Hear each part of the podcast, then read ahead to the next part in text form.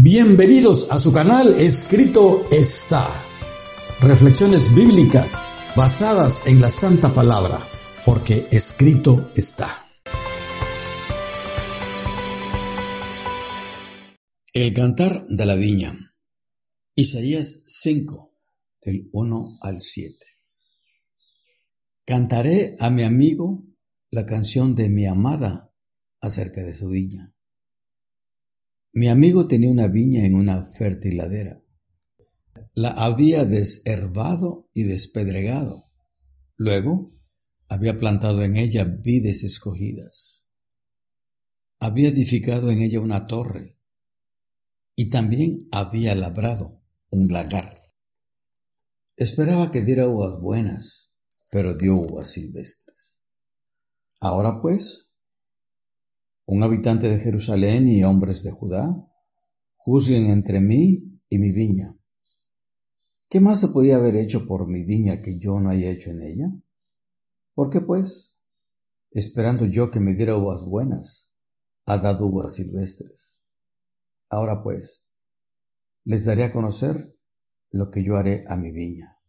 Quitaré su cerco y será consumida.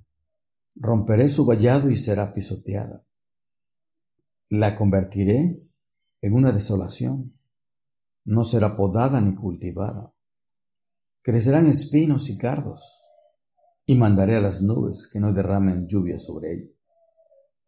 Ciertamente, la viña del Señor de los ejércitos es la casa de Israel, y los hombres de Judá son su placentero vergel.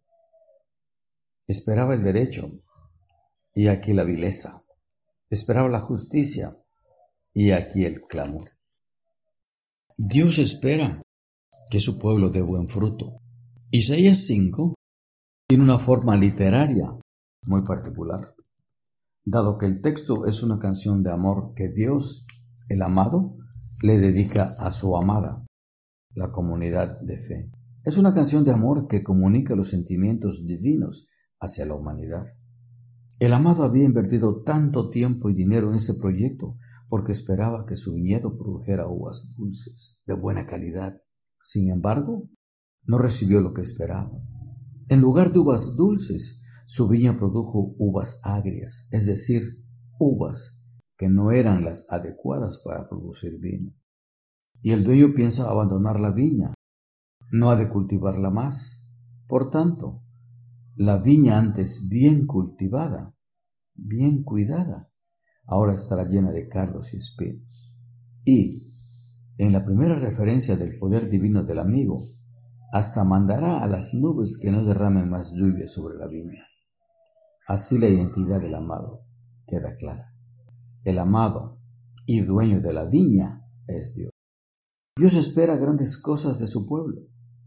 Si nosotros nos identificamos como creyentes, Dios espera buenos frutos de nosotros.